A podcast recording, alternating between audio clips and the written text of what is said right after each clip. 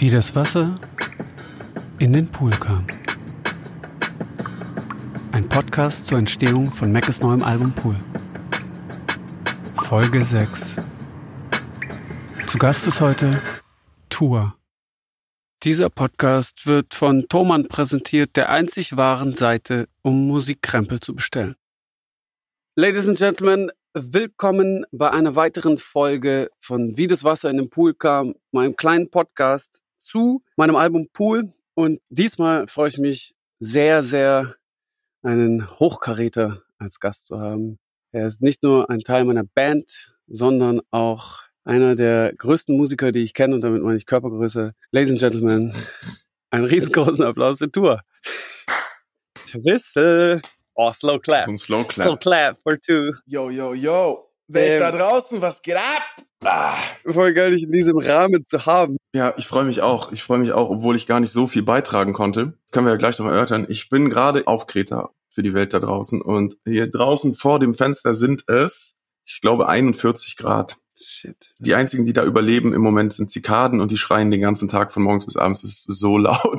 Das ist so richtiger akustischer Stress. Das klingt ein bisschen wie Urlaub, aber ein bisschen auch wie so eine Strafe, als ob du strafversetzt wurdest irgendwohin. Nee, ich lieb's. Wunderschön, wirklich. Beste Insel, beste Ding. Perfekt. Alle sind so Touri-freundlich. Hey, alle reden mit Kindern und so. Beste, wo gibt's? Sehr schön. Ist Sehr empfehlenswert, Kreta. Vor allem jetzt im Moment ist überhaupt niemand da, was scheiße ist für die Kreta, aber gut für die Kartoffel. gut für die Tour. Mhm. Du bist schon jetzt eine Weile dort, oder? Jetzt ist es die zweieinhalbste Woche. Bestes. Die zweieinhalbste Woche, ja. Ziemlich genau heute. Hast du auch Mucke gemacht oder hängst du nur rum? Nee, ich mache Mucke. Ich arbeite hier an hochgeheimen Projekten. Ich mache ja eh immer konstant Mucke, deswegen ich gucke halt, wenn es mich inspiriert, dass ich irgendwie, dass ich Skizzen mache abends und so.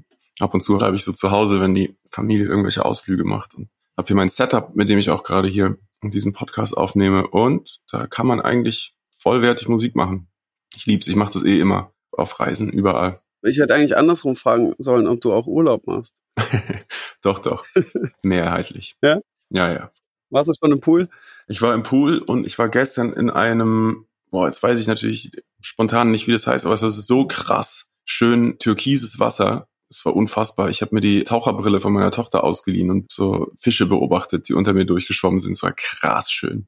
Heftig. Dann sofort Sonnenbrand natürlich. Gestern Haare geschnitten, Mhm. sofort Sonnenbrand auf dem Kopf.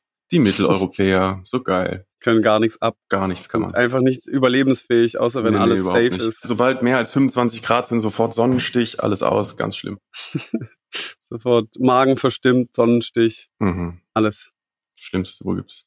Perfekt. Aber um jetzt äh, nicht den ganzen Podcast über deinen Urlaub zu reden, was ich sehr gerne tun würde, weil mich interessieren geil noch so viele Sachen.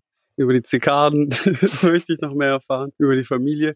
Ist ja so ein bisschen die Frage, wie, wieso wir reden, weil du bist kein Feature auf dem Album, so, du bist nicht wirklich drauf, aber mir war es trotzdem sehr wichtig, mit dir zu sprechen. Und auch besonders über Emilia, weil du relativ früh, also in einem sehr frühen Stadium, den Song gehört hast Mhm. und wir so voll oft drüber geredet haben und damit hast du den eigentlich mit so auf den Weg gebracht, weil es auch so ein bisschen so ein unüblicher Song für mich ist. Und deswegen dachte ich, dass ich sehr gerne mit dir so wirklich durch die einzelnen Phasen des Songs und durch die einzelnen Stände so Mhm. durchgehen würde und wir so drüber sprechen, wie sich ein Song entwickeln kann und worauf man achtet, welche Entscheidungen man treffen kann, wie man weitergeht, wenn man in die falsche Richtung rennt und so weiter und so fort. Und ich habe so ein paar kleine Schnipsel rausgesucht und die liegen hier rum. Mhm. Und äh, die kann ich abfeuern und dann können wir wirklich über die einzelnen Versionen reden. Mhm. Und für euch da draußen, es gibt wenig Musiker, also zumindest die ich kenne, die so analytisch und so fein und professorhaft Musik auseinandernehmen können wie der Professor himself, TUA. Und deswegen war das schon, seit wir Mucke machen oder sehr, sehr früh, selbst als wir noch nicht genau wussten, was wir da machen, warst du schon immer so eine Instanz, zu der ich gern hingegangen bin, nur um so darüber zu reden. Auch wenn wir gar nicht so, weißt, auch wenn du gar nicht die Basslines einspielst dann in meiner Solomucke oder so. Aber das drüber reden und einen Song und die Idee so weiterzuführen, zu verstehen und so, das habe ich schon immer geliebt, seit mittlerweile einer Dekade und so war es natürlich Danke, auch, dass Mann. du bei Pool bei einigem mitgeredet hast. Und er ist auch äh, vokal übrigens drauf zu hören auf Swimmingpool-Augen. Für die Leute, die es noch nicht gehört haben. Es gibt eine hochgepitchte Stimme, die immer am Ende im Refrain so hin Das so, war auf Tour, so ne? Schlenker, Mhm. genau, haben wir auf Tour gemacht. Und ein Chor, Chor singst du auch mit, mit Charlie. Sprich, Ja. Tour ist doch drauf. Cool. Geil. Stimmt, Mhm. stimmt. Das war in, irgendwie in Dresden oder, oder Leipzig, irgendwo im, in Ostdeutschland war das. Das weiß ich noch. Oh Gott, wie das klingt, irgendwo in Ostdeutschland. Es war Dresden oder Leipzig, aber welche von beiden Städten weiß ich nicht mehr. Das waren nämlich zwei Tourstops nacheinander und da war es in irgendeinem so Kellergeschoss zwischen so Heizungsgeräuschen und so. Warte mal, ich glaube, es war, wie heißt denn diese gesagt. Kaiserkeller oder sowas? Ist es das? Felsenkeller gibt's. Felsenkeller heißt es, glaube ich, genau. Diese, äh, dieses so, was so ein bisschen wie so ein Schwimmbad anmutet in der Mitte. Ich glaube, da war das. Naja, ich kann mich gut erinnern. Ich hatte so eine Vision direkt und habe gesagt, hey, da musst du so hochgepitchte Vocals und so. Mhm. Ich liebe die auch, ich finde die super wichtig. Hört mal drauf, die kommen immer so am Ende von der Zeile in, im Refrain und ich glaube im ersten sogar noch gar nicht, sondern erst später so on top. Ganz wichtige, hochgepitchte Schlenker. Klingt so ein Ganz bisschen wie wichtige. Alvin and the Chipmunks. Ganz wichtig, wirklich für mich sehr, Ganz sehr wichtige. Schlenker in dem Ding. Aber um mal direkt in Emilia einzusteigen, fangen wir doch gleich mal an mit dem, wo es ganz am Ende rausgekommen ist. Und zwar ist es Lambert, der Emilia auf dem Klavier spielt. Bevor wir jetzt nämlich zurückgehen, hörst du's? Hörst du Ich den hör's Einspieler, perfekt. Tour? Okay. Bevor wir nämlich zurückgehen zu dem Anfang, der wie immer völlig verzockt und ihr werdet es gleich hören, ist, hören wir doch erstmal das schöne Ende.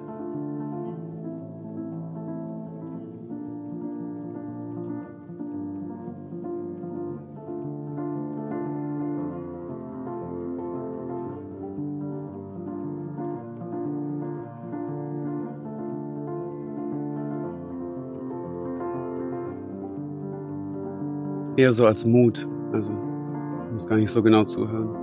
Das war die erste Datei, die er mir geschickt hat, als er sich überlegt hat, wie das auf dem Klavier sein könnte, als wir diese Session gespielt haben.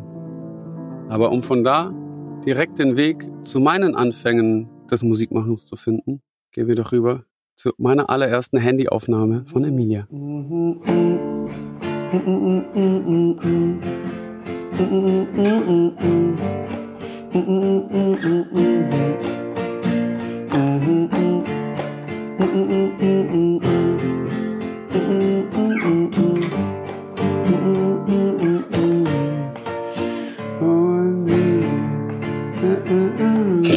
Direkt verspielt.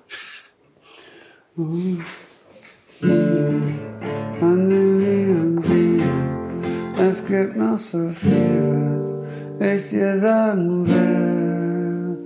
Oh Emilia, wann sehen wir uns wieder? Äh, äh, Noch so viel, was ich dir sagen will. Das war alles, was da war. So hat's angefangen. Ich hatte die Chords und ich hatte diesen Satz, der auch nicht mehr verändert wurde. Ich, irgendwann später haben wir so viel noch über die Sätze. Weißt, da saßen wir im Café bei dir Mhm. neben deinem Studio, habe ich sogar mit Tour und wir haben so viel darüber geredet, was das eigentlich sein muss. Ich bin aber bei den ersten Zeilen, das war der erste Moment, wo ich die Idee hatte zu der Melodie, zu den Chords und genau bei den Sätzen bin ich geblieben. Das macht ja auch oft Sinn, bei den ersten Sachen zu bleiben, weil irgendwie an die Richtigkeit des Unterbewusstseins kommt man selten ran mit dem Verstand, ist so. Manchmal steht einem so im Wege, dass einem das so zu billow ist. Weißt? Mhm. Ich weiß, dass immer ganz am Anfang war das, äh, viel, was ich dir sagen will, lass uns doch mal chillen, war der Reim da wir ja drauf. chillen, hieß es immer irgendwie. Können wir ja. Genau, und jetzt ist es hinten abgekattet. Können wir ja, können wir ja. Weil das Chillen war auch das Automatischste, was ich gesagt habe. Und dann dachte ich so, wow, sage ich echt jetzt in einem Song, hey, wenn wir denkst, dann können wir chillen, ben, benutze ich dieses Wort, aber irgendwie macht es am meisten Sinn. Und oftmals steht einem so die Birne im Weg, aber wie du gesagt hast, das Unterbewusstsein hat am Ende dann halt doch viel eher recht, als man denkt.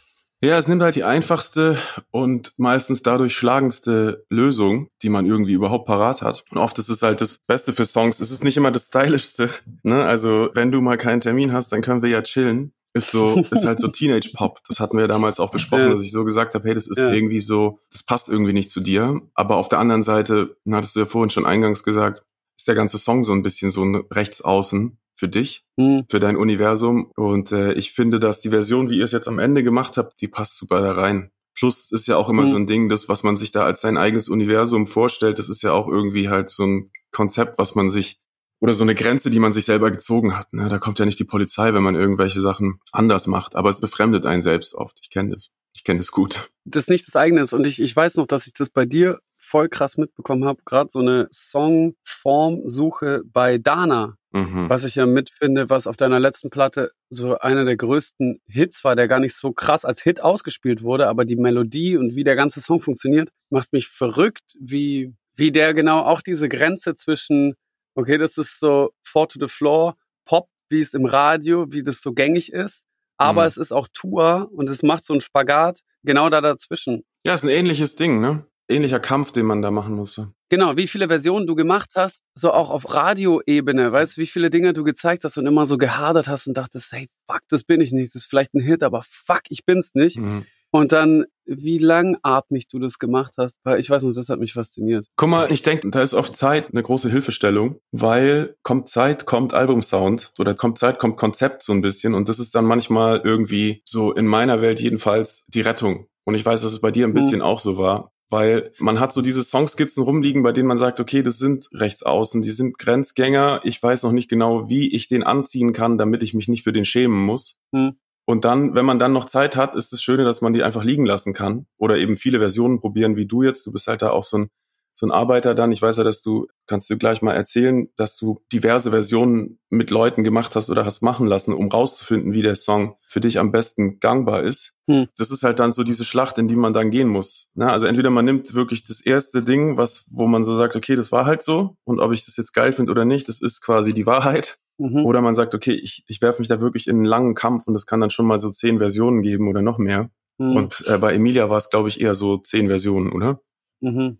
Also, es war auch unser größter Kampf, weil dann zwischendurch, also wenn man so am Anfang den, den Funken hat für einen Song, dann hat man eine ganz andere Motivation, ein ganz anderes Feuer und auch das Team. Also in dem Fall der Produzent Air Dings und auch früh der Mischer Joe, die waren ja auch mit dabei. Und dann hat man so die zehn Songs und am Anfang ist das Feuer so groß und wenn ein Song sich aber so lang zieht und nicht gelöst, also Mhm. wenn man denkt, okay, der hat das Potenzial, aber wir haben ihn noch nicht, Mhm. dann wird das immer langatmiger und bei dem Song war das so, dass Joey und Erdings irgendwann überhaupt keinen Bock mehr hatten auf den Song und ich war so Mhm. der Einzige, der noch, nee, ich, ich glaube an den, ich möchte den haben, der muss, muss passieren und die waren richtig abgefuckt und so, ja, okay, dann mach du halt. Ja, ja. Und dann wird's irgendwann zäh. Genau, das Problem hat vielerlei Dimensionen, finde ich. Das Ding ist, dass man betriebsblind wird mit den Songs. Also das Motivatorische ist Mhm. das eine, man hat den in seinen zehn Album-Songs-Listen drin, man ist so, okay, der ist geil, den muss ich haben, aber er ist einfach nicht da. Aber man hat ihn trotzdem irgendwie abgespeichert unter, den gibt's schon. Der wird da sein, ja. Ne, dieses Initialfeuer von, oh, ich bin frisch verliebt in diese Idee, ist weg und man hat da diese wack angezogene Person neben sich, wo man denkt so, boah, da Mhm. muss man hart in die Modeberatung noch gehen, damit ich mich nicht schäme. Mhm. Und das ist dann einfach so eine Fleißarbeit. Und das andere finde ich sehr problematisch bei Songs, die lange rumliegen, ist, dass man sie doch immer wieder anhört, ne? Weil man, selbst wenn man nicht direkt an ihnen arbeitet, arbeitet man ja konzeptionell dann, na, man ordnet die irgendwo ein im Album und dann hat man sie halt drei, vier, 500 Mal gehört und dann Mhm. quasi wieder von neuem anzufangen mit dem Geist des Anfängers, Mhm. das ist sehr, sehr schwierig. Daher schlauer Move, da dann einfach Leute ranzulassen und zu sagen, hey, guck mal, du hast es noch nicht so durchgenudelt, mach doch du mal eine Version. Wenn ich mich recht entsinne, gab es da eine Crowds-Version. Ich habe mal was versucht, du hast selber eine gemacht. Wir können alle reinhören. Geil, oh, zeig mal. Ich bin gespannt. Ich weiß auch gar nicht mehr, was wir gemacht haben. Ich würde mal noch meinen ersten Versuch eine Strophe, das ist nämlich eine Mhm. ganz andere Strophe. Ist auch immer sehr lustig zu hören, wo das Initial da eigentlich hinging. Das wäre folgendes. Weißt du noch, wie es begann? Alle hatten voll viel Fun, nur ich stand einfach so da. Plötzlich Am nahm Rand mich jemand wahr, dem es wohl genauso ging. Ich dachte mir, geh doch einfach hin. Du meintest nur, dich fuckt's hier ab, redet dann die ganze Nacht. Es wird hell, du sagst nur, du musst. Wenn man immer denkt, man hat so was Geniales und dann hört man die Handyaufnahme nochmal an und macht, Frag mir nach deinem Namen, bevor du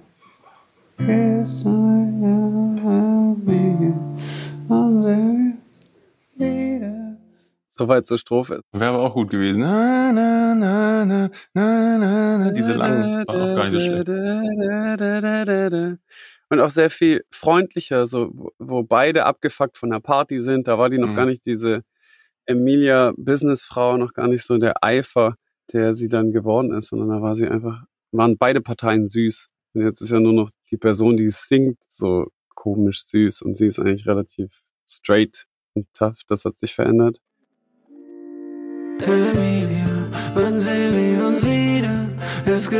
Das war dann die erste Version, die ich selber zusammengebaut habe, die ich dir, glaube ich, gezeigt habe. Das war, glaube ich, Ich glaube, die das, da habe ich es zum ersten Mal gehört. Es gibt auch so viel, was ich erfahren will. Ah ja. Wenn du in den Mhm. Raum spazierst, zack, alle Augen auf dir. Und gleich wieder weg aus Unsicherheit, du machst Kätzchen aus Raubtieren. Dein Signal unterbricht jedes WLAN. Kein Plan, wie wir zwei ins Gespräch kamen. Wir saßen in Abenden und da und redeten, als wollten wir uns alles erzählt haben. Ja, du tust tough. Hattest nur einen Plan, raus aus dem Kuhkaff, überall eine Eins. In jedem Schulfach hast alles erreicht, aber nun was? Ich spür, wie die Schaffens zählen, wie schnell so ein Name vergeht. Du tippst ein paar Zahlen in mein Smartphone und gehst, wie wär's, wenn du mir deinen Namen verrätst. Emilia, wann sehen wir uns wieder? Es gibt doch so viel, was ich dir sagen will. Es war gar nicht schlecht, finde ich. die Hauptdinger waren schon da. Die Rückwärtsgitarre war schon da, diese hochgepitchte Gitarre war schon da, Four to the Floor und 808 und das war eigentlich das ganze Ding. Der Part war doppelt so lang, wie er jetzt ist. Das Meckes Rezept. Ja, für das Album war das echt immer, immer dasselbe aufgemacht. Die scheiß Gitarre hochgepitcht, 808s drunter. Fair enough. Ich weiß, dass wir damit da saßen und du das so gespürt hast und auch so voll an die Melodie geglaubt hast. Oder Mhm. weißt du noch, wie, wie deine ersten Gedanken waren, als du die Skizze gehört hast? Ja, ich fand es sehr hittig eben und angenehm unambitioniert. Für mich als langjähriger Begleiter und Freund und Kenner deiner, deines Stuffs ist es immer schön, wenn irgendwas bisschen überraschend ist. Ne? Hm. Das war einfach überraschend blöd. Und das fand ich schön einfach als, als so eine Farbe oder Gewicht auf dem Album. Ne? Ich denke ja oft dann in so Konzepten und ich hatte ja nicht nur den Song, sondern auch andere. Hast du mir schon gezeigt gehabt. Wir schweben da ja immer so im gleichen Kosmos rum und man zeigt sich so, wo man irgendwie steht Hm. gerade bei seinen aktuellen Machenschaften. Und dann dachte ich, cool, das ist jetzt zum Beispiel im Vergleich mit, ähm, boah, da gab es ja noch ganz andere Skizzen. Ne? Also man muss sagen, für die Leute da draußen, das Album, was das jetzt geworden ist, war es ja nicht die ganze Zeit, sondern da waren ja auch viele darkere Sachen noch dabei und so, die jetzt irgendwie Hm. auch aussortiert wurden. Auch Sachen, die wesentlich komplexer waren und so. Einfach so ein Ent- Entstehungsprozess, ne? Wo man dann so merkt, hey, die Idee ist einfach zu verkopft zum Beispiel. Aber die waren damals noch in dem Pool drin und ähm, da war das eben so ein besonders schönes, ganz einfaches Liedchen so. Ne? Und ich, hab, ich weiß, dass ich gesagt habe, ah, das ist geil. Da schwappt so der Gitarrenkonzert Kosmos so schön rüber. Und äh, ja, genau, ich fand es einfach sehr hittig. Weiß ich auch noch, dass du das im Ohr hattest und dass, dass du dann nämlich auch direkt auch so, Sorry, das muss ich noch sagen. So, ich hatte halt sofort einen Ohrwurm. Das ist, ist halt, äh, darauf achte ich ja immer sehr, wenn, wenn ich irgendwie aus dem Raum rausgehe und abends habe ich dann plötzlich wieder im Kopf, dann bin ich so, okay, that's something. ja, dieses scheiß Emilia-Ding geht nie wieder weg, wenn man es einmal hat. Ja, das ist das echt. stimmt. Auch, und ich bin jetzt auch nicht der, der krasseste Ohrwurm-Melodien-Profi, also dass ich das schon tausendmal gemacht habe, sondern für mich Mhm. war es so überraschend, okay, wow, was habe ich denn hier für eine Melodie? Ein bisschen untypisch. Ich weiß, dass du, weil du gerade Hit gesagt hast, das auch direkt so mir hin A&Art hast. Hast gesagt, hey, das ist ein Hit, machen wir die Strophe nicht so lang. Mach mal alles, was fiebt und zwirbelt und zwackt. Mach das mal kurz weg, nimm mal nur so den Kern davon. Das wäre das Erste, was ich machen würde, weil ich habe es dir nur gezeigt, wir haben nur fünf Minuten drüber geredet. Dann bin ich wieder ins Studio gegangen irgendwann und das ist sich ein, zwei Wochen später habe ich es auch nur so meine halbe Stunde einfach noch vereinfacht und kam mit der nächsten Version. Ich glaube auch wieder zu dir. Du warst da wirklich mein Anspielpartner, was für mich so ein untypischer Song war. Ich habe ihn auch noch niemand anderem gezeigt, das weiß ich auch noch. Und ich habe ihn aber auch nicht sehr ernst gemacht, sondern eher so spielerisch nebenher. Dann Mhm. dachte ich, ja, okay, warte mal, dann mache ich das halt, was, was Tour meinte, geht in so eine ähnliche Richtung, wie ich es machen würde. Hab's vereinfacht und dann kam ähnliche Version raus. Emilia, wann sehen Die dann wir uns lieber. wieder?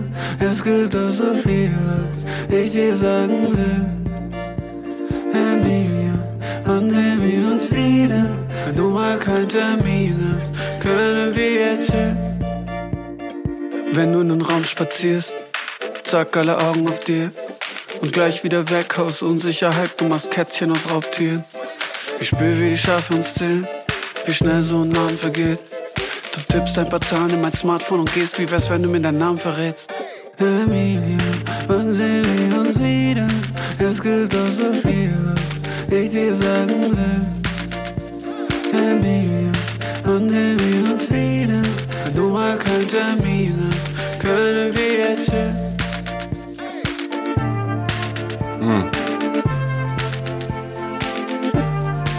Ich hätte nämlich noch einen, einen zweiten Chorus in meiner ersten Version, soweit haben wir es gar nicht gehört. Und hast du gesagt, hey, das weiß ich auch noch, dass das von dir kam.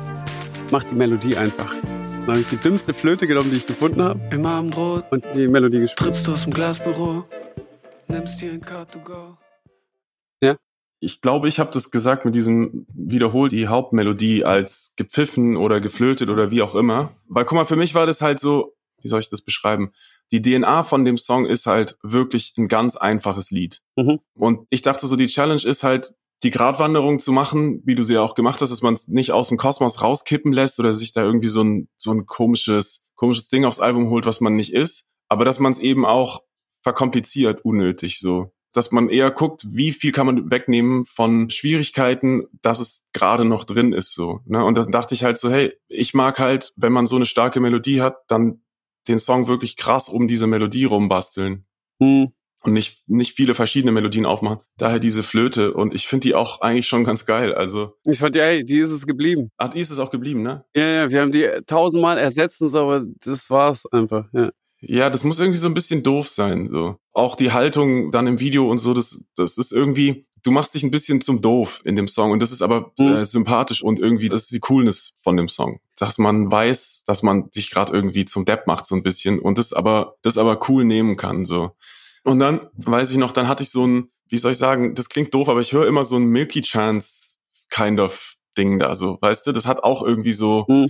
diese Pop, Country House, Kinderlied-Dinger, so, ne? Hm. Also Milky Chance trifft es auch nicht genau, weil die versuchen ja auch oft dann erwachsener zu sein oder haben Melodien, die gar nicht so einfach sind. Aber so, es gab mal eine Zeit lang diese Country EDM. Diese alle Farben oder wie hießen diese ganzen komischen, wo die so Four to the Floor Gitarren Billow Techno gemacht haben, ja. Ja, die gibt's ja alle immer, die sind ultra erfolgreich auch. Wanderlust und wie das alles hieß, Mhm. ne? Country EDM. Ja. Das gibt's ja immer noch. Ist ja eigentlich so im, im Indie-Folk auch immer noch ein Ding, dass man halt so, ach Gott, wie heißt es dann? Pop-Indie-Tronica, würden die Musikjournalisten wahrscheinlich sagen. Also die EDM-Seite von, von, von Indie sozusagen. Und. Und das ist da halt voll drin, finde ich, ne? Wegen deinen Gitarren und dann diese, Mhm. diese geradeaus Kinderlied-Attitüde. Und das wollte ich irgendwie da drin haben. Und ich finde, es steht im Song auch nach wie vor gut. Finde ich auch. Genau. Aber ich weiß, dass ich dann, als ich probiert habe, selber mal zu nageln, dass ich dann da nicht die, nicht den richtigen Vibe hatte und dann, und dann gemerkt habe, okay, wenn man es überreizt, dann wird es einfach eklig. Hm. Schneller, wird schneller eklig, als ich erwartet hätte. So. Ja, der, der geht schnell ins Bierzelt, was man dem so gar nicht Ja, ganz arg. Danke. so äh, sofort unterstellen würde, aber man ist sofort im Bierzelt und da hat er halt dann doch nichts verloren. Nee, genau. Was du gesagt hast zu dem, dass ich da so ein bisschen der Doof darin bin, das war von Anfang an für mich aber auch das textliche Konzept, weil ich habe von Anfang an, als ich den Namen gesucht habe, das ist ja nicht der Name meiner Freundin, sondern den habe ich gesucht für den Song. Und äh, und das mache ich dann auch immer natürlich mit einer zweiten Schublade auch offen und habe sofort gemerkt, ich möchte gerne einen Song über Ehrgeiz und über den Eifer singen und wie ich damit umgehe. Und da, das ist auch das Video, dass es letztendlich geworden ist. So wenn, wenn der Eifer fehlt und dann, dann finde ich ihn wieder und meine Unsicherheit mit dem Ehrgeiz. Erst bin ich der Coolste, die ersten fünf Sekunden stehe ich da wie der absolute Checker und denke, naja, Ehrgeiz habe ich doch in der Tasche. So, das Mhm. kann ich doch locker machen. Ich, ich bin ein eifriger, ehrgeiziger Typ. Und dann merkt man so, was da alles aufgeht und ist völlig unsicher in, in neuen Feldern und kann das, ähm, im Endeffekt könnte ich es dann im Video sehen. Und so war es auch das Kennenlernen oder das immer wieder Flirten mit dem Ehrgeiz und mit dem Eifer und ihn versuchen abzuchecken und dann wird man aber vom Ehrgeiz abgecheckt. Das ist eigentlich der Song jetzt auf der äh, inhaltlichen Ebene, aber da wollte ich auch gar nicht so viel drüber reden, sondern ich wollte mit dir echt nur über Versionen reden. Ja, aber das ist doch interessant. Für mich hatte das noch ein anderes Ding. Ich, ich meinte mal irgendwann rausgehört zu haben, dass es auch so ein bisschen so eine MDMA-Ebene hatte, so. Ich weiß, dass du mir mal so eine Story erzählt hast von dir und ich dachte, dass es da irgendwie mit reingeflossen wäre. Du hast dann gesagt, es ist, ist nur bedingt so. Aber als ich es eine Zeit lang so, also irgendwann dachte ich, ah, jetzt verstehe ich's. Da hat er das, wann sehen wir uns wieder und so weiter. Ne, dass man sich so locker machen kann dadurch. Aber das stimmt nicht, oder wie? Genau, aber das Glücksgefühl, doch, doch, das ist schon auch drin, weil ich fand dann letztendlich den Schulterschluss, dass MDMA und wenn der Ehrgeiz einen hat und man dieses hoch hat und dieses Glücksgefühl, dass sich das in irgendeiner Form matcht oder miteinander verwandt sein könnte. Und deswegen Mhm. ist das, ist das beides da. Das Belohnungszentrum. Genau, deswegen, das war auch da, aber es war immer nur so untergeordnet, auf jeden Fall. Die Version, die wir gerade gehört haben, die war es ganz lang, die lag für immer rum und ich habe schon fast so Demoitis bekommen und mich schon daran gewöhnt. So, dass der so ungefähr sein muss. Und dann haben wir, wie gesagt, den Glauben eigentlich an das Lied verloren und ich dachte, okay, ich muss alles komplett flippen. Da war ich immer noch alleine, allein auf weiter Flur und dachte, nee, es ist nicht die Gitarre, ich brauche Klavier, ich brauche Forte de Floor. Und dann habe ich diese Version gemacht, die sonst wahrscheinlich auch ohne diesen Podcast niemand zu hören bekommen hätte, jemals, außer er Dings. Viel Spaß mit Emilia und mit mir am Klavier. Cool, let's try it.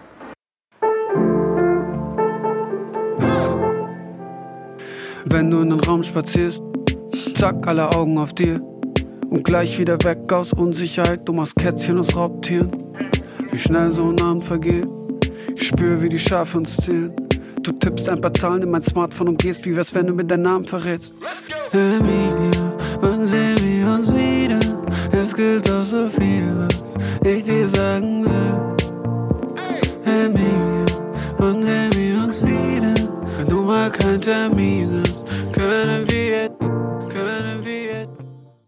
Ja, siehst du, Mhm. da hast du, können wir ja, können wir ja für dich entdeckt, Mhm. oder? Weil so in jeder Version, Mhm. egal was man macht, irgendwas, irgendwas nimmt man da dann Lernt doch mit. was. Ja.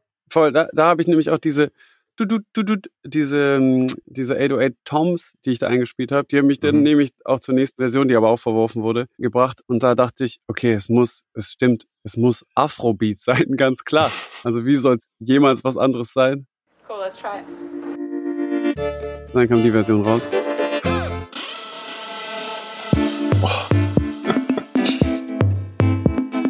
Da habe ich auch gerade sehr viel losende Yakuza gehört, die so für mich so eine sehr schöne Version von so, von so Afrobeat gefunden haben. Dachte, okay, wenn die Franzosen das können, dann kann ich das auch.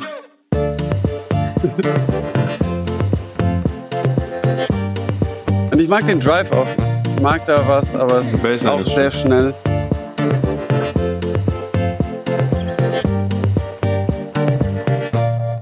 Hm. Ui, ui. Mhm.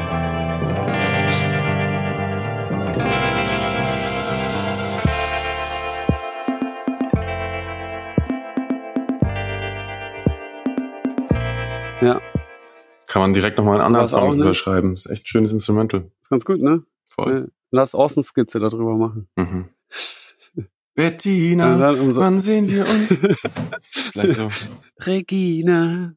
War nicht Bettina auch so ein fettes Brotding? Mhm. Wir, wir machen den fettes Brot-Text über das Ding und machen nochmal einen richtigen Hit draus. Bettina, pack deine Brüste ein.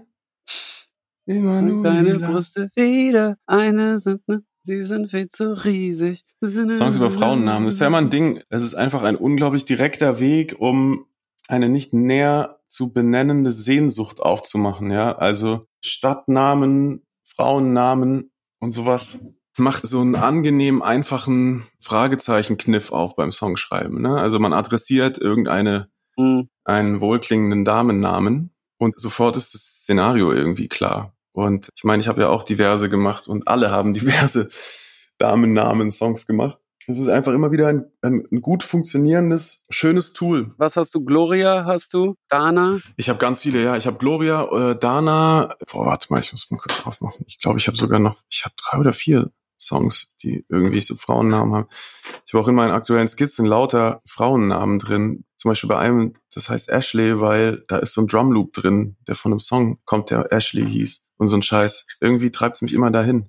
Aber ja, genau, Frauennamen. Und dann kommt natürlich dazu, Phonetik ist auch immer schön. Ne? Also gerade in unserer Holzsprache ist man natürlich dankbar für irgendwas. Emilia, das kann man, Mhm. das klingt natürlich auch schön. Ne? Das ist irgendwie, Perfekt zum irgendwie Singen. Schön. Du triffst es schon richtig. Das hat so was, man träumt mit Städtenamen oder Frauennamen oder Männernamen erstaunlich schnell. Also man hakt Voll. da sehr schnell in so eine Traumwelt ein. Mir fällt da ein, als wir auf, äh, auf den Canaries waren mit den Orsons, wie sehr Mhm. Cars abgegangen ist auf diesen Madonna-Song und dachte, er hat jetzt die Stadt gefunden, die aus der Madonna-Skizze ist. San Pedro. La Isla genau. Bonita, ne? San Pedro. Genau. Und dann sind wir nach San Pedro gefahren, weil Cars wollte unbedingt in die Stadt vom Madonna-Song. Und es gibt halt tausend Okay. San Pedros. Und wie krass, was das für eine Traumwelt halt aufmacht. Das ist, funktioniert echt. Darum echt geht's doch, Alter. Cheatcode. Darum geht's doch, dass man diese geilen Fantasien anstößt irgendwie. Ne? Also ich finde, das sind so Charakterstudien. was du machst, ist, du hast in erster Instanz ganz vorne für den oberflächlicheren Hörer, den man adressiert im Großen und Ganzen, ist ja auch alles gut daran. Für den ist es einfach ein Liebeslied zwischen dir und irgendeiner Frau. Und es klingt schön und er kann vielleicht da noch irgendwie Entsprechungen aus seinem eigenen Love Life rausholen. So. Und dann ist es oft so, dass man natürlich in zweiter Instanz irgendwie weiter hinten die Metapher sucht und weil du gerade Gloria gesagt hast, da habe ich ja sowas ähnliches gemacht oder Dana auch, ne, dass man dann irgendwie halt eine psychische Komponente irgendwie damit verknüpft. Ne? Gloria, klar, so der Ruhm und der Schaffensdrang und der Ehrgeiz irgendwie auch ein bisschen und so, ne? Oder Selbstwert. Und bei dir eben auch mit Mhm. Emilia, wie du hast ja gesagt, Selbstwert. Nee, was hast du gesagt? Äh, Ehrgeiz. Eifer, Ehrgeiz. Eifer, Ehrgeiz. Eifer, genau. Ah ja, Eifer. Das eignet sich. Das ist kein, da muss man nicht wirklich krass viel biegen, sondern da entstehen oft Szenarien, weil ja auch die Zusammenhänge psychisch zwischen frisch verliebt sein und andersweitigen Höhenflügen, also zum Beispiel Drogeneskapaden oder anderen ego-pushenden Dingen, die sind ja so artverwandt in der Mechanik, was unser Gehirn da macht und was unser Gehirn dafür Gefühle produziert, so dass diese Drogenanalogie-Songs oder generell die Personifizierungen von psychischen Komplexen mit Menschennamen oder Ortsnamen, das liegt halt einfach super nahe und funktioniert meistens gut. Ja, das ist ein einziger Cheatcode, wenn ich es mir so überlege. Eigentlich müsste man nur noch so Songs machen. Ja, es wiederholt sich halt, ne? Ja, es kürzt ab. Es wiederholt sich und es ist natürlich dann auch kein besonders innovatives Terrain. Aber man kann die Songs gut machen und ich finde, hast du auch gut gemacht. Also Danke. das ist eben dieses ziemlich basic Muster von Songs, so eine Art von Song. Und da man da nicht das Rad neu erfinden muss und kann, kann man dann irgendwie in Sachen Sound oder in Sachen Ästhetik was machen. Und das ist dann manchmal auch genau die Schwierigkeit, wie bei dir dann auch, ne, vor der du ja dann standest, dass du eben dich Mhm. nicht rückversichern konntest darüber, dass das Konzept wahnsinnig deep ist Mhm. oder vielschichtig oder wahnsinnig viele Ebenen hat, sondern es hat eigentlich zwei, so, vielleicht zweieinhalb. Und die sind auch nicht so, dass man jetzt darüber eine Doktorarbeit schreiben muss. Und dann Mhm. fehlt einem natürlich manchmal als Künstler selber die Sicherheit, ne? die von der Rationalität kommende Sicherheit, dass man sagt, ja, aber das ist total schlau. Ich bin mir ganz sicher, weil es Mhm. hat ganz viele Gründe, sondern es ist, man, man kann sich dann nicht so sicher sein, sondern man muss einfach sagen, hey, ich mag das und äh, die Chancen sind groß, dass Mhm. ihr es nicht mögt. Na und? so. Und ich finde es interessant, weil auf gewisse Weise ist es ja das, was auch bei dem Album insgesamt passiert ist, Voll, wollte ich gerade sagen. was ich so auch von der Seite als den Prozess beobachten konnte, den du da durchmachst, dass du viele Zwiebelschalen an Komplexität Stück für Stück abgetragen hast und wesentlich kerniger geworden bist einfach, ne? Und, und dann traust du dich halt auch einfach mal einen Song zu machen, der halt genau eine oder vielleicht zwei Ebenen hat und der dann direkt zum Ziel kommt und der aber auch natürlich dann die große Chance hat, dass jemand, der jetzt den Professor auspacken will, dass der dann sagt, ja, okay, aber so. Ich habe auch die anderen Ebenen, die so für mich dann auch voll wichtig sind, so auch in die Tiefe gepackt und gar nicht auf Tilt noch wollte ich, dass man das alles wahrnehmen muss, dass man den Beipackzettel lesen muss, damit es darüber Sinn macht. Ähm, da war mir das sehr, sehr wichtig, damit das alle mitbekommen, was, was ich mir alles überlegt habe. Und das so bei Tilt doch für mich erforderlich war, dass alle diesen Beipackzettel lesen, damit das Sinn macht. Und Mhm. ich das für Pool vollkommen zur Seite gelegt habe und jeder Song darf ganz einfach funktionieren und ich habe es eher noch die Sachen, die für mich sonst noch wichtig sind, so versteckt und so nur für mich irgendwie dann mit mit reinfließen lassen, dass die nur beim hundertsten Hören vielleicht zu erahnen sind und sonst funktioniert es relativ einfach und das fand ich irgendwie sehr viel sehr viel schöner, da nicht mehr so viel Wert drauf zu legen und auch zum ersten Mal nicht nur Wert auf den Text zu legen, sondern auf viele andere Komponenten auch. Das war auf jeden Fall so ein Shift. Und Ja, ich finde auch, das hat super gut getan, Alter. Da kann natürlich das passieren, dass man dann den einen oder anderen bisschen abhängt, der sagt, ja, aber ich wollte immer diese Doktorarbeiten haben oder so. Ich finde aber, dass du da eine gute Gratwanderung gemacht hast. Und das Ding ist auch, dass man natürlich, das ist ja bei mir ganz extrem so, dass man das, was man selbst für super einfach erachtet, das ist dann meistens immer noch, wenn man jetzt aus unserer Warte kommt, und ich, ich nehme dich da mal in meine Mhm. Warte mit rein sozusagen, dass man dann oft immer noch wesentlich komplexer ist und vielschichtiger als, als die Leute das überhaupt von einem fordern würden oder so, ne? voll, das, äh, wenn unser Eins sagt, okay, jetzt lasse ich mal alles weg, mach das Einfachste, was mir jemals unter die Mhm. Räder gekommen ist, und die Leute sagen, hey, das ist jetzt also, das ist sehr, sehr kompliziert. Und so, man denkt so, Mhm. fuck, echt, bin ich, si- sitzen wir hier oben im Elfenbeinturm und verstehen einfach gar nicht mehr, was einfach ist oder what happens da überhaupt. Also, ja, ist witzig. Na, vielleicht ist es ein bisschen auch eine Frage der Motivation. Ne? Also warum man Musik macht, weil es gibt natürlich Leute, die haben oder Musiker haben unterschiedliche Ambitionen, warum sie Musik machen, unterschiedliche Motivationen, unterschiedliche Ambitionen. Was wollen sie erreichen und und warum machen sie das? Und jemand, der antritt mit einem großen Anteil an wirtschaftlicher Ambition, der schaut natürlich ganz anders auf das, was er da macht. Dem ist das Ästhetische nur insofern wichtig, als es sozusagen nicht im Weg sein darf oder es halt irgendwie einen Zweck erfüllen muss und nicht Kraft seiner selbst Mhm. Ausdruck sein muss. Ne? Und du bist eben nicht so, sondern du suchst einen ganz eigenen Ausdruck. Du suchst ihn beim, Mhm. beim Songs schreiben, du suchst ihn äh, bei deinen Gitarrenkonzerten, wo man das irgendwie auf eine ganz besondere Art wahrnehmen kann. Aber jetzt finde ich mit dem, spätestens mit dem Album ist es irgendwie auch noch mehr zusammengewachsen.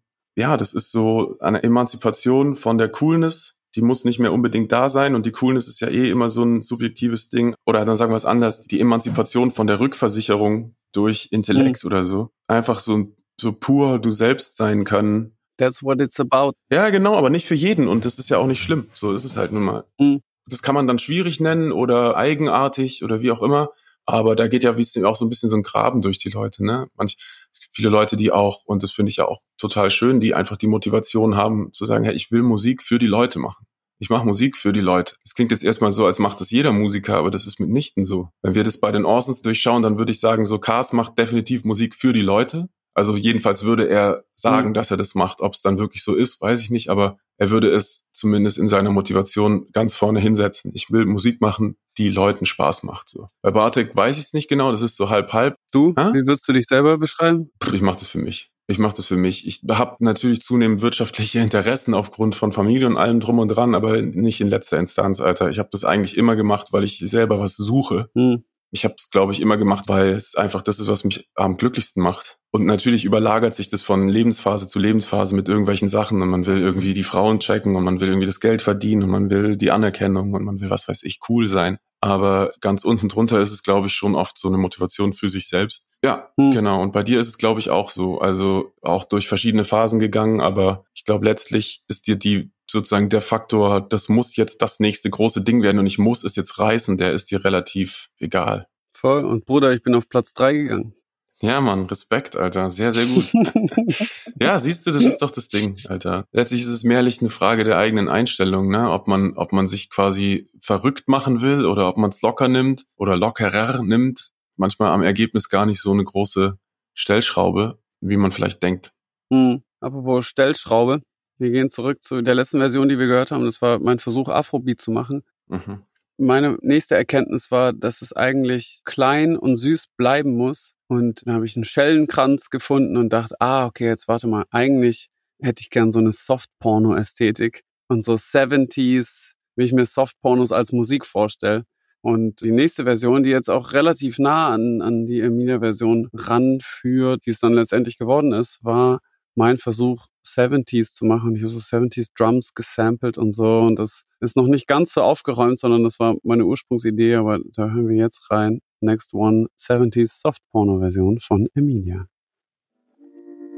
Emilia, wann sehen wir uns wieder? Es gibt doch so viel, ich dir sagen will.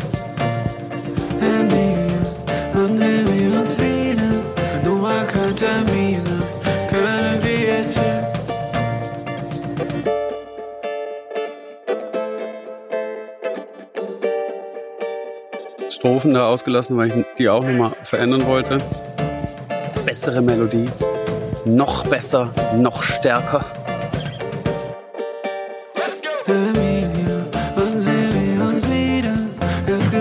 Let's go! Money. Hey!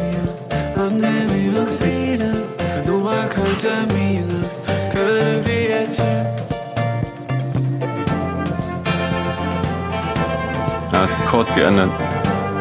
Hm.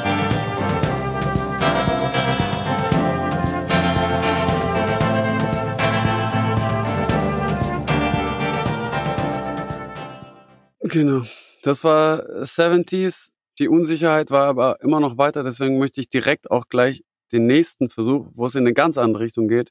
Dann dachte ich, okay, ich bin am Ende mit meinem Latein. Ich frage mal Leute in meinem Umfeld, ob die das machen können. Und zunächst DJ Jopez, seines Zeichens DJ bei den Orsons, aber auch der größte Platin-Produzent in meinem, unserem Umfeld auf jeden Fall, der jede Woche eine neue Platin-Plakette mit den Jugglers schießt. Dachte ich, hey, Miss- Mr. Platin, mach doch du mal Emilia. Und äh, das das nächste, in das wir kurz reinhören können, die Jopes-Version von Emilia.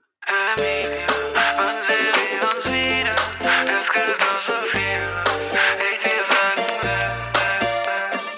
Wenn du in den Raum spazierst, zack, alle Augen auf dir. Und gleich wieder weg aus Unsicherheit, du machst Kätzchen aus Raubtieren. Wie schnell so ein Abend vergeht. Ich spüre, wie die Schafe uns zählen. Du tippst ein paar Zahlen in mein Smartphone und gehst, wie wär's, wenn du mir deinen Namen verrätst. Emilia, wann sehen wir uns wieder? Es gibt doch so viel, was ich dir sagen will.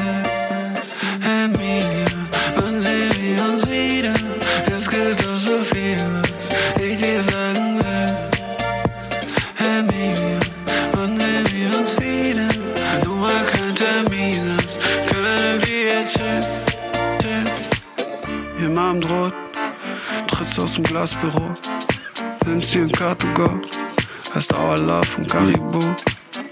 Hast du bei Moskau Ganz was anderes. Irgendwie viel. Ja, Alter, guck mal, ich finde das immer so spannend, weil ganz was anderes ist es ja gar nicht. Ich stelle mir gerade vor, wie das ist, wenn man das jetzt draußen hört und man macht keine Musik. Was hat sich da jetzt verändert? Klar, die Bassdrum ist es sozusagen noch gerader. Das hatte ich ja auch überlegt, ob man das gehen kann, so. Hm, Und sonst ist es schon auch interessant zu merken, dass sich die Elemente, die sonst drin waren, haben sich gar nicht so viel verändert. Es war mehrlich eine Frage des Groove beziehungsweise der Drum-Ästhetik. Hm, Punkt eigentlich. Drum-Ästhetik und Arrangement und wie viel kann man weglassen so. Er zum Beispiel hat so ein bisschen Mhm. Shuffle reingemacht. Diese, diese Schellenkränze, die so, ein, Mhm. so eine Synkope machen. Das finde ich eigentlich auch ganz cool. Die Bassdrum ist halt so super, super Pop. Das ist halt dann so, das finde ich, das Mhm. passt nicht so richtig zu dir. Ähm, aber das ist natürlich auch manchmal ein bisschen der Radiofaktor, ne? Das ist das, was viele Leute dann als, da nimmt's richtig Drive auf, verstehen so, ne? Also ich verstehe alles, was er da gemacht hat. Das ist eh das Ding, dass ja jede Version ihre Richtigkeit und ihre Wahrheit irgendwie hat. Weißt, es ist ja nicht so, dass das eine äh, komplett nix ist und, und man Mhm. versteht es nicht und das andere ist voll genau die goldene Lösung, sondern irgendwie stimmt alles und irgendwie stimmt alles auch nicht und äh, Mhm. deswegen gibt's ja gar kein so krasses Hop oder Top. Ich finde, er hat das voll sauber durchgeführt, was ich ihn auch so gefragt habe. Hey, kannst du das cleanen und kannst du das mal mach mal, wie, wie du das machen würdest, um, weißt, um das so funktional zu machen, um das zugänglich zu machen, um das aufzuräumen und so. Und genau das hat er gemacht und, und hat super funktioniert. Und dann war es eher so eine, so eine Ästhetik-Sache, dass ich dachte, hm, ich will, dass es für mich eigentlich so, so kleiner und süßer bleibt. Ich, ich verstehe den irgendwie so. Und deswegen Hat er ja sogar gemacht. Hat er ja auch gemacht. Es ist nur die Bassdrum. hm, Es ist nur die gerade Bassdrum und dass die, dass das so eine Zeitgeist-Bassdrum ist. Das ist halt so, okay. Der knackt zu doll. Der ist so zu, das ist zu klubbig für einen Song, der eigentlich überhaupt, der bestenfalls zitiert, dass es irgendwas mit Club zu tun hat. So, weißt du, wie ich meine? Genau, ich glaube, ich glaube, ja, ich glaube, dass das auch das richtige Wort ist, dass es so zu klubbig war. Mhm, So, das und, war und der auch so. erzählt zwar vom Club der Song, aber die Ästhetik, also, Zitiert ja, genau. Es ist oft so bei Indie-Esker oder Indie-Musik, dass man aufpassen muss, dass man die Dinger nicht ganz aussteuert. Ne? Also dass man die ganzen Frequenzgänge bis zum Get-No äh, aussteuert, was, was man natürlich als moderner Produzent gerne machen möchte. Man möchte, man kriegt irgendwas in die Finger, also jetzt unabhängig von Joe, ist, der weiß das ja alles, aber man kriegt gerne was in die Finger und merkt, ah, okay, das ist irgendwie noch nicht so fett. Whatever that means, weißt Mhm. du? Also das Stereobild ist noch nicht ganz breit und es ist noch nicht richtig der Bassbereich ist noch nicht bis runter und da könnten auch noch mehr Höhen und da könnte irgendwie oben noch was drüber rum rascheln und so. Und, und für viele Songs ist das halt echt der Tod. So, das habe ich in vielen schmerzhaften Stunden Sachen kaputt produzieren, so für mich rauslernen können, dass, ähm, dass es durchaus Songs gibt, die, die eben nicht geil gemischt sein dürfen oder unpassend geil gemischt sein dürfen, sagen wir Mhm. so. Ne? Nicht, die nicht so, die nicht so breitbrüstig daherkommen dürfen, weil das einfach die falsche Attitüde ist für das, was da gesagt wird. Hm. Deswegen auch, weißt du, deswegen auch das Plädoyer nach wie vor für die ersten Versionen und dass man die aber richtig macht. Also das kann man ja mal aus dem Nähkästchen der Orsons plaudern. So, wir haben da eine ongoing Debatte, eine stetige Debatte darüber, wie man bitte die Vocals, wenn möglich, die man initial macht in seinen Demo-Versionen, bitte so irgendwie hinkriegen soll, dass man sie auch eventuell auf einem Release verwenden kann, weil es einfach super schwer ist, es nochmal zu treffen, so, ne? Und auf eine Art ist es Mhm. auch natürlich bei so Demos der Fall, dass man unterbewusst, in dem, wie man auf diesen Song draufgeht, orientiert man sich auch daran, was da einfach einem klanglich entgegenkommt. Weißt du, wie ich meine? Also hättest du jetzt Mhm. zum Beispiel Emilia nicht auf Gitarre und so daddelig vor dich hingespielt, sondern da wäre von Anfang an so ein EDM Direkt auf Version. gewesen. Ja. dann hättest du ja niemals diese Art von Attitüde gewählt, wie du sie im Text hast jetzt. Also jedenfalls nicht, Äh, so einen Weg macht das Unterbewusstsein nicht, sondern dann wählt man auch gleich was, was Ja. auch durch den Club läuft mit breiten Schultern oder wie auch immer so, weißt du, dann nimmst du humorvoller, Voll. whatever. Aber das muss so krackelig daherkommen, sonst macht man auch keine krackelige Attitüde so. Und das ist vielleicht Mhm. auch so eine Lehre aus dem Ding, ne, dass man, dass wir uns da viel bemüht haben, den irgendwie anders zu machen, aber die Krackeligkeit war, war schon so ein bisschen auch der Geist des Ganzen so. absolut. Ich habe noch einen weiteren Versuch, die Krackeligkeit in was zu übersetzen. Ich habe noch eine letzte Version von den Krauts, die du vorhin auch schon Ja, angesprochen super, hast. glaube ich. Die haben sich nämlich auch versucht und die haben es nämlich auch gekillt. Ich habe auch echt überlegt, ob ich die zwischendurch als Remix raushau und dann äh, waren wir aber nicht ganz happy und die hatten wieder was zu tun und ich war schon wieder am Video drehen und so. Dann haben wir das nicht weiter verfolgt, aber sie liegt in der Demo-Version rum und jetzt kriegt ihr hier auch höchst exklusiv den Einblick in diese Spielerei. Emilia im Krauts-Edit. Like this. SWR 3. Der neue Song von?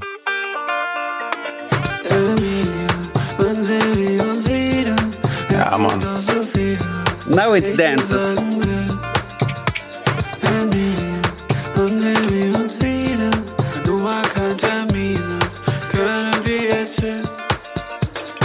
Wenn du in den Raum spazierst, zack, alle Augen auf dir.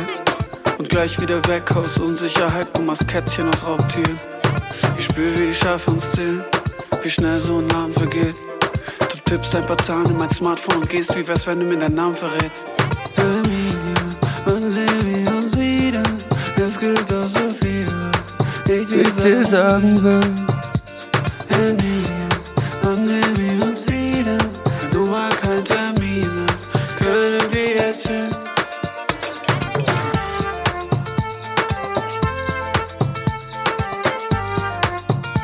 Hit. Mhm. Das ist ein Hit. Ich glaube, es ist auch nicht mehr oder weniger ein Hit, als es jetzt ist. Also, weißt du, bisschen wie bei Jopes auch, vielleicht ein Ticken zu cool irgendwie. Wobei das etwas krackeliger herkommt als Jopes sein super gerades Ding. Mhm. Das kommt mir, glaube ich, ein bisschen zu afrikanisch daher irgendwie so. Mhm. Ähm, weißt du, das hat so ein Westsahara-Ding mit diesen verschlenkerten Gitarren Mhm. und so. Aber ehrlich gesagt, das war auch genauso, wie ich es gehört habe. Also das war auch meine Vision davon. Das weiß ich noch, dass ich dachte, ja man, genau so müsste es eigentlich sein, um es so hittig zu machen, wie es geht. Mhm. Nur, das ist einfach nicht die Attitüde vom Song, wenn man so will. Aber Mhm. ey, guck mal, also fair enough, die hätte man safe auch releasen können. Das wäre auf jeden Fall auch, äh, es wäre auch durchgegangen. Es wäre halt auf deinem Album irgendwie befremdlicher gewesen, so, oder? Der wäre ein bisschen rausgefallen. Ja, ja. Es wäre so, hä, was, was macht jetzt dieser Art? Wenn ich mich dafür für das Album entschieden hätte, hätte das das ganze Album noch verändert. Weißt, Genau. dann wäre wirklich jeder Song so ein komischer eigener Welt geworden und Mhm. nicht so wie jetzt, dass alles dieselbe Welt ist, nur ein anderes Genre bespielt wird, sondern dann wäre, dann wäre es wie ein Sampler, glaube ich, geworden. So hätte auch sein können, aber Guck mal, für die Leute da draußen vom Prozess her, wenn sowas passiert, nehmen wir mal die Orsons oder auch andere Projekte, ne? Man sammelt Songs ein und man hat wie so eine Range zwischen links und rechts außen. Sagen wir mal, rechts außen sind die poppigsten Dinger, links sind die leftfieldesten, undergroundigsten, schrobeligsten, was auch immer, kunstigsten Dinger. Und ähm, gehen wir mal davon aus, so ein Song wie Emilia entsteht jetzt in der Mitte der Albumsphase, mittendrin, und man verliebt sich aber restlos in diesen Song und merkt aber, hey, der ist sehr, sehr poppig, dann würde ich und wahrscheinlich viele andere Produzenten das einfach als neue Benchmark setzen für, okay, so weit können wir gehen. Und das ist, was du, Mhm. ja, glaube ich, damit auch sagen willst. So, dann muss man natürlich auch irgendwie nachlegen. Damit es nicht rausfällt, muss man dann auch nochmal einen anderen Song haben oder mindestens eine andere Produktion, die so ein bisschen in die Richtung geht. Man würde dann wahrscheinlich hergehen und Sounds aus dieser, aus diesem Song nehmen und die vielleicht bei anderen Songs auch mit einbauen oder mindestens Systeme daraus nochmal zitieren und so, damit das Ganze, wie du eben sagst, nicht zum Sampler wird, sondern dass es halt ein Album ist. mh, Und bei dir kam das aber, das war ja der letzte Song, wenn ich mich nicht täusche, die, an dem du noch gearbeitet hast. ja, der und Calippo. Calippo ist uns auch fast kaputt gegangen auf dem Weg. Nee, aber ich finde, das hast du schon richtig gemacht, weil die anderen Dinger sind so, ähm, das ist so ein Kosmos, dass es schade gewesen wäre, das, was da so geil zusammenspielt, aufzubrechen und irgendwie, weißt du, so künstlich ein Seil zu Mhm. werfen zu etwas, was vielleicht einfach da ein bisschen deplatziert ist, ne? Und das sind natürlich alles Vorteile von Ja. achtmal im Jahr eine Single releasen, dass man sich diesen Stress nicht geben muss, sondern dass man dann einfach sagt, okay, komm, das ist der Song und fertig. Und mich macht das glücklich. Ich mag das, so Albenkosmen zu haben, ne? so ein Klangbild zu erstellen auf Projektlänge oder so und dann das so quer zu referenzieren, dass Songs sich gegenseitig zitieren und so weiter und dass so eine ja, so eine Dichte entsteht in einem Projekt. Ich Mhm. liebe das. Und das ist natürlich was, was auf Single-Länge nicht so schön zu machen ist. Also kann man natürlich auch machen, aber ist da nicht so wichtig wie bei einem Album. Und das ist das, was mich bei Alben sehr interessiert. Eben genau dieser Bogen, den man da spannen kann und so. Ja, lass doch mal meine Version hören, oder gibt's die gar nicht mehr? Sofort will ich deine Version hören.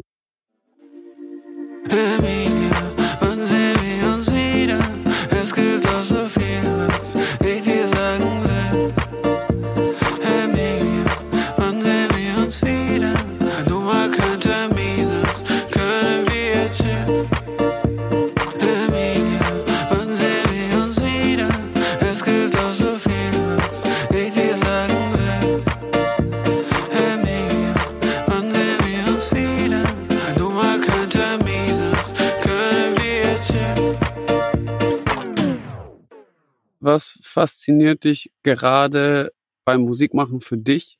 Also gibt es irgendeinen Aspekt, der gerade so in, in deinem Fokus ist, während du Skizzen dort auf Kreta machst? Hast du da irgendeinen einen kurzen Einblick, nur falls dir was im Koffer. Also interessiert mich jetzt persönlich, ich weiß gar nicht, ob das hier auch in den Podcast rein muss, aber Ich glaube, ich habe mich immer mehr darin gefunden, dass einfach alles um die Psyche geht irgendwie. Und damit meine ich nicht, dass es nach vorne rum um die Psyche geht. Also Szenarien und Songansätze nach wie vor aus aller Welt und überall und so. Aber dass ich immer das runterbreche für mich selber auf so grundsätzliche psychologische Vorgänge. Und das ist auch nichts Neues, sondern es ist mir nur klarer geworden. Ich glaube, das habe ich schon immer gemacht. Das habe ich auch schon bei Grau gemacht, Hm. nur da habe ich es noch nicht verstanden. Sondern da war hat irgendwann das Gefühl da, ja, jetzt ist es Hm. irgendwie richtig. Ich weiß auch nicht genau warum. So, jetzt, jetzt weiß ich warum. Jetzt kann ich es nur nicht mehr so gut herstellen. Das ist übrigens der normale Schaffensprozess eines jeden Künstlers, glaube ich. Dass man seine Geniestreiche macht, wenn man Anfang 20 ist. kapieren und nicht mehr können. Und dann kapiert man sie und dann reproduziert man sie nochmal in kohärenter und damit aber nicht unbedingt schöner. Was für ein geiles Schlusswort.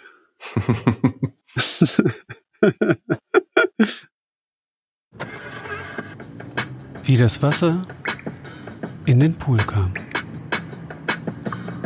Ein Podcast zur Entstehung von Mackes neuem Album Pool.